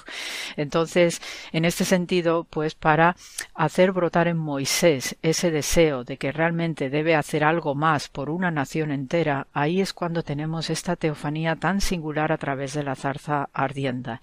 El, tema de la mm, Shejina que anticipa lo que es la venida, ¿no? que hace como una especie de vocero de Dios, ¿no? Para ir ya tratando a la persona en el hecho sobrenatural, pues es significativo porque es a través del fuego, es a través del fuego que debe despertarse en Moisés, que debe darle la voluntad y la energía suficiente para mover a toda esa nación que ha salido de Egipto. Entonces, eh, o que va a salir de Egipto, ¿no? Entonces necesita esa fuerza, esa pasión necesaria que solamente viene simbolizada y representada y trascendida a través del fuego. Eh, por ello, este fuego está relacionado directamente con el sacerdocio. ¿Por qué? Porque eh, mm, cuando vemos ¿no? cómo está la configuración de los templos en la antigüedad, ¿no? en general hay siempre un fuego sagrado, un fuego permanente, ¿no? en todos los grandes santuarios, en el templo de Jerusalén, tanto el de Salomón como luego el que va a ver Jesús de Nazaret, que es este templo maravilloso de Herodes el Grande, siempre va a estar ahí prendida la llama sagrada, en recuerdo y por analogía de esta zarza ardiente que eh, vio Moisés y que le sirvió para darle la energía, el fuego interno, ese furor, ¿no? La pasión divina de poder reaccionar y ahí es cuando decide regresar a Egipto para decidir sacar al pueblo que en ese momento estaba oprimido, estaba pasándolo mal y realmente dar cumplimiento a la promesa que previamente se había hecho a Abraham, Isaac y Jacob. Eh, si uno no tiene ese, esa chispa encendida en el corazón, realmente uno no se mueve a la acción. Esto es como el sentimiento amoroso. Y de hecho se interpreta también así el sentimiento amoroso, ¿no? En ese sentido de ardor, de querer movernos, ¿no? Y sabemos también a través de las leyes de la naturaleza, la termodinámica, como el fuego suele ser el motor realmente de vida, de creación, de, de fuerza, ¿no? Que eh, hace que los artistas, los poetas también desarrollen su disciplina y su sabiduría. Gracias a la invención del fuego, ¿no? Pues tenemos también muchas mejoras, ¿no? A través de la humanidad, precisamente por algo tan sencillo como es mantener una llama viva. Desde el punto de vista sacerdotal, pues ahí tenemos, ¿no? Que en estos, en este santuario de Jerusalén, pues presidía un fuego permanente que debía ser cuidado, custodiado por los sacerdotes en el quehacer diario, pero especialmente ese fuego sagrado estaba eh, en manos del sumo sacerdote. Y eh, un segundo eh, momento va a ser cuando Dios le dice a Moisés que se descalce porque está pisando terreno santo. Y en este sentido también vuelve a conectar con lo que es esta analogía de la superficie física del templo de Jerusalén, puesto que solamente se podía acceder al santuario descalzo, porque ya que estamos donde habita el fuego sagrado, haciendo esta relación, esta conexión con la zarza ardiente, y el mandato que le da Dios a Moisés de descalzarse hace que todos los sacerdotes en el santuario estén descalzos, atendiendo a sus rutinas, atendiendo a la recepción de las ofrendas, realizando esas ofrendas eh, cotidianas, ¿no? de inciensos, algún sacrificio cruento también y así también debían entrar todos aquellos fieles o piadosos al santuario. Eh, para ello en Jerusalén y tenemos excavado pues diversos eh, controles, puestos o sitios de control o checkpoints, como los llamamos nosotros allí en inglés, que eh, lo que hacía que el individuo pues tuviera un servicio de taquillas, un servicio también de baño de purificación ritual, también se le permitía no pues lavar su ropa, porque para entrar al lugar más santo de la ciudad uno debe entrar impecable, debe entrar limpito, perfumado, eh, con la ropa también eh, mm, limpita y con el decoro no que se exige y por eso también nosotros tenemos la costumbre no especialmente cuando vamos los domingos a misa pues eh, solemos vestirnos de la mejor manera nos engalanamos y vamos bien vestidos guapos y perfumados no esa es la costumbre que nosotros heredamos también por esta tradición próximo oriental y por ello pues este episodio de la zarza con lo que representa del fuego sagrado, la presencia de Dios que está habitando en esa zarza. Y es más, también está conectado, según la doctrina rabínica de esos inicios de era cristiana, está conectado con los eh, superángeles Gabriel y San Miguel. Gabriel, que ya sabemos que es el mensajero de Dios, es el responsable de diversas anunciaciones que tenemos en el mundo bíblico eh, y sabemos, ¿no? Del célebre, la célebre anunciación de María de Nazaret, ¿ok? En su casa. También eh, está conectado con San Miguel, puesto que es el superangelote que defiende las causas justas, ¿no? Entonces, entre estas eh, fuerzas, ¿no? En los que también, de los que también se sirve la presencia de Dios, la Shejina, pues este es el fuego, que también debe iluminarnos nuestras almas, nuestras conciencias para mantenernos en pie, mantenernos fuerte también ante lo que en momentos difíciles y sobre todo en nuestro presente, pues es, un bombardeo ¿no? de noticias negativas.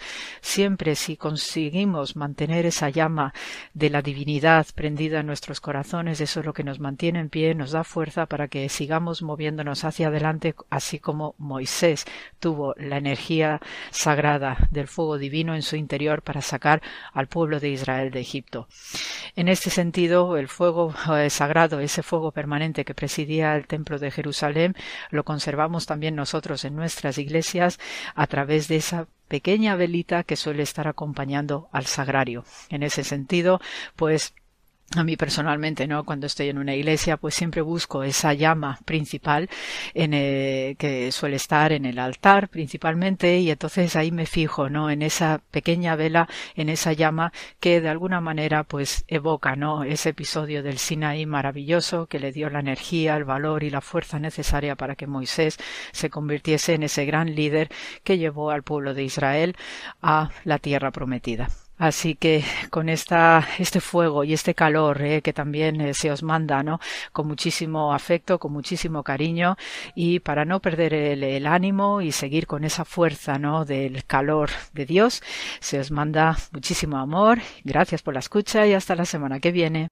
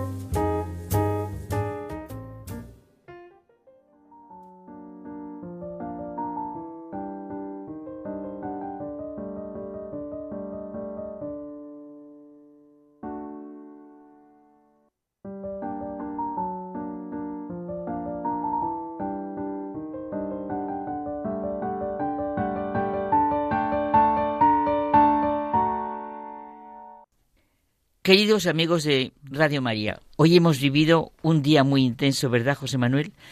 Además hemos tenido el gran regalo de estar tú y yo juntos viviendo la consagración de Rusia y Ucrania al Inmaculado Corazón de María, que ha sido emocionante.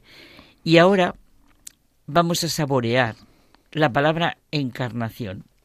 Encarnación en nuestro sentido católico para llevar a cabo nuestra salvación, el Hijo de Dios se ha hecho carne, haciéndose hombre. Él se ha hecho verdaderamente hombre, hermano nuestro, sin dejar con ello de ser Dios, nuestro Señor.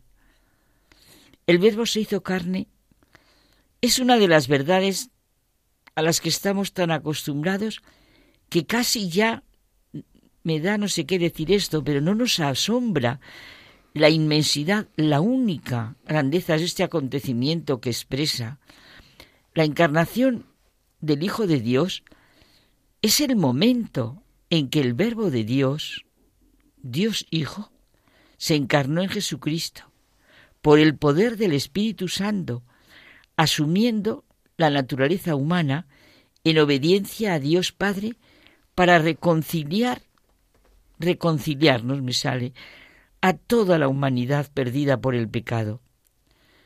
San Agustín desarrolla una teología de la fiesta y es muy gráfica para vivir lo que vivimos el día de la Anunciación hecha María y de la encarnación del Hijo de Dios. Me encanta. Dice que hay dos clases de celebraciones festivas. Aquellas en las que solo se trata de un recuerdo, el retorno a una fecha determinada de una conmemoración anual y aquellas que se celebran en forma de misterio. Eso es lo que ocurre hoy, porque celebramos la entrada en la realidad íntima de un acontecer exterior y del hacerse uno con dicha realidad. Y es que el Papa dice que la encarnación, la expresión se hizo carne, hace referencia al hecho de que Dios se hizo fragilidad para tocar de cerca nuestras fragilidades. Desde el momento en que el Señor se hizo carne, nada en nuestra vida le es ajeno.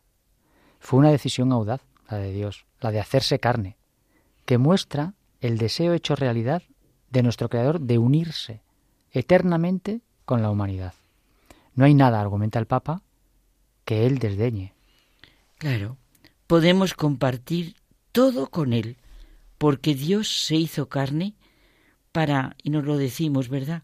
Para decirte que te ama, precisamente allí en tus fragilidades, precisamente allí donde más te avergüenzas.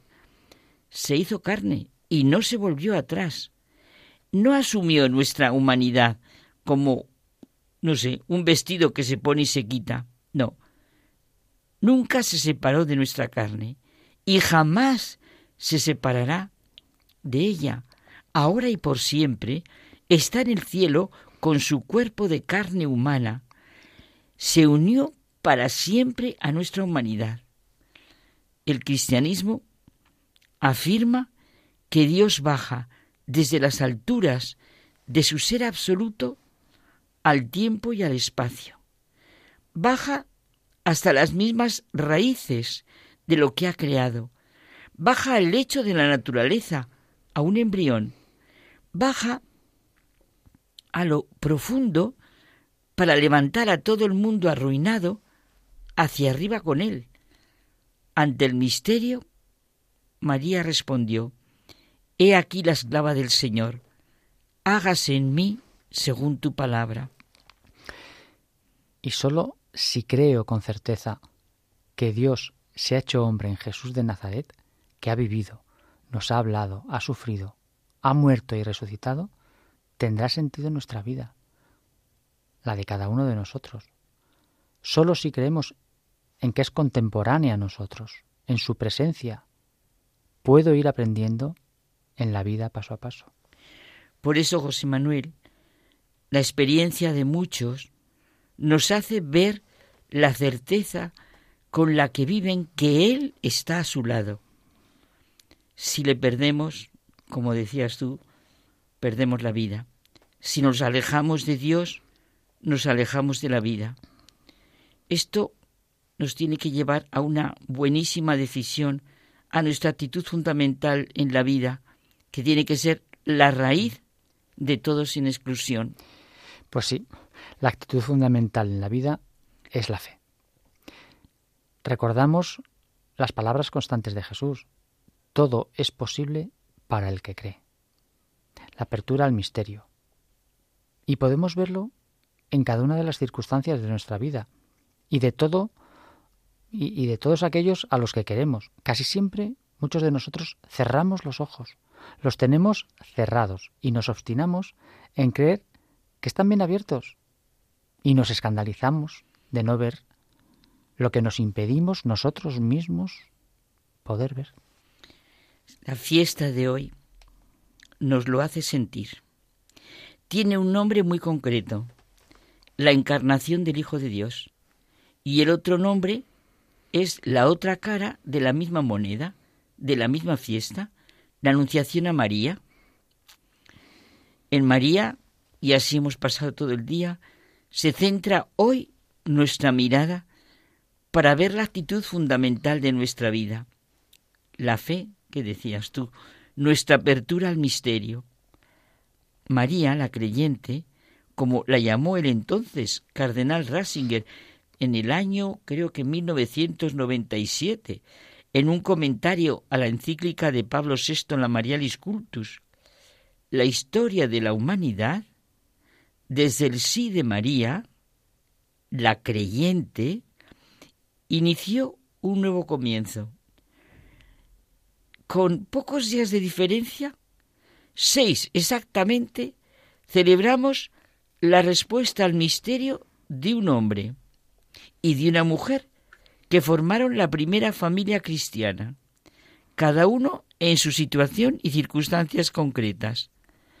Lo importante y decisivo es siempre la respuesta personal que cada uno da a la llamada, porque el acto de fe es el más libre de todos los actos y la expresión de la fe es la más personal de todas las expresiones. El día de San José celebramos la experiencia de fe de un hombre ante el misterio, su sí, su respuesta a la llamada del Señor. El de la Anunciación hecha María celebramos la experiencia de fe de una mujer ante el misterio. Y a los dos se les pidió lo que se, lo, lo que se nos pide a cada uno de nosotros, a todos aquellos que nos llamamos cristianos, dar con fe los mismos pasos que Jesús fue dando para llegar a su destino divino. Evidentemente, María es la primera creyente de ese gran milagro. Se le propuso algo grandioso y extraordinario, estar en la escena del gran milagro. Lo llama mm, Lewis, lo llama así, que tiene un libro precioso sobre centrar los milagros que tú lo vas a leer. Mm. Y María cobijó al Señor, vivió del misterio de Dios, que es lo que se nos pide a cada uno de nosotros. La grandeza humana está en vivir del misterio de Dios y en el misterio de Dios. Una fe inquebrantable fue la respuesta de su vida, pues como ha de ser la nuestra. La respuesta que dio a la salutación del ángel respiraba grandeza y sencillez, fe y confianza. Y así ha de ser la de todos nosotros, la de los hijos que ella alumbró ante la cruz del Hijo de sus entrañas. Su propio destino se modeló sobre el de su Hijo, pues también tiene que ser así el nuestro. La fe es en ella como en Abraham, en el inicio de la historia de la salvación. Confiar y obedecer a Dios hasta en medio de un camino oscuro. Es, digamos que es como un dejarse caer, ofrecerse y ponerse en manos de la verdad, de Dios. La fe en el claroscuro de los caminos inescrutables de Dios, se convierte en conformación con Él. Esto lo veníamos hablando tú y yo. Las relaciones de Dios con el mundo se expresan en este acontecimiento que la fe de muchos vive diariamente en lo que llamamos el rezo del ángelus. Yo conozco personas, y me imagino que todo el mundo, y no, no me refiero solo a religiosos o conventos de clausura, no, no, ni siquiera solo de verdad mm, a radios como puede ser eh, Radio María o la Copa, no, que, hay personas, yo las conozco, que lo viven tres veces al día, al levantarse, a mediodía y al atardecer. Bueno, y hay otra cosa muy bonita. Hay algunos grupos, amigos, encuentros de amigos, pues fíjate, como puede ser una excursión, o una comida o una charla y rezan el ángelus. Puede resultar muy extraño y hasta contradictorio el no vivir los creyentes cada día esta oración. Benedicto XVI dice que la verdadera crisis de la Iglesia en el mundo occidental, y lo estamos palpando, pero vamos, es una crisis de fe. Por eso hemos llegado y estamos llegando a lo que llegamos. Si no llegamos a una verdadera renovación en la fe, toda reforma estructural será ineficaz. El hecho de la encarnación de Dios que se hace hombre como nosotros nos muestra el inaudito realismo del amor divino. Y el amor de Dios, Carmen, no se limita a palabras. Se sumerge en nuestra historia y asume, y asume sobre sí el cansancio y el peso de cada una de las vidas de cada uno de los que estamos aquí. ¿Quién es el hombre? Pues José Manuel, lo que venimos diciendo, solo en Jesús se manifiesta completamente el proyecto de Dios sobre el ser humano. Él es el hombre definitivo según Dios. Qué distinto estaría el mundo en este momento, ¿verdad? Si estuviéramos viviendo esto y Dios mío, que le dé luz a los políticos. El Concilio Vaticano II lo reafirma con fuerza. Realmente, el misterio del hombre solo se esclarece en el misterio del Verbo encarnado, Cristo. El nuevo Adán manifiesta plenamente el hombre al propio hombre y le descubre la grandeza de su vocación. Pues damos muchas gracias a Dios por el día que hemos vivido, ¿verdad, José Manuel? Claro que sí. Y nos despedimos hasta la semana que viene. Hasta la semana que viene.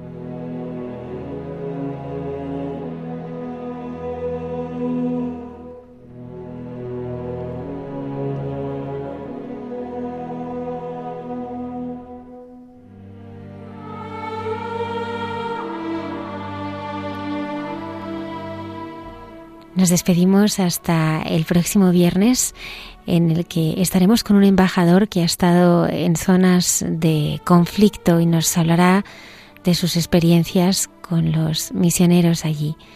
Que tengáis una feliz y santa semana. Muchas gracias, como siempre, por acompañarnos. Terminamos el programa de hoy con una oración. Gracias por estar ahí. Dios Todopoderoso, querido Padre de todos, unidos como hermanos, te pedimos hoy por la paz en Ucrania. Da luz a los que tienen el poder de frenar tanta violencia. Ten piedad de los más indefensos, de tantas vidas humanas inocentes. Que los más vulnerables sientan tu abrazo a través de los sacerdotes religiosas y laicos que forman la Iglesia en Ucrania. A estos, darles la fuerza y la gracia para el consuelo y esperanza en estos momentos de tanta sinrazón y sufrimiento. María, Madre de Dios y Madre nuestra, Reina de la Paz, intercede por Ucrania, por Europa y por el mundo entero. Amén.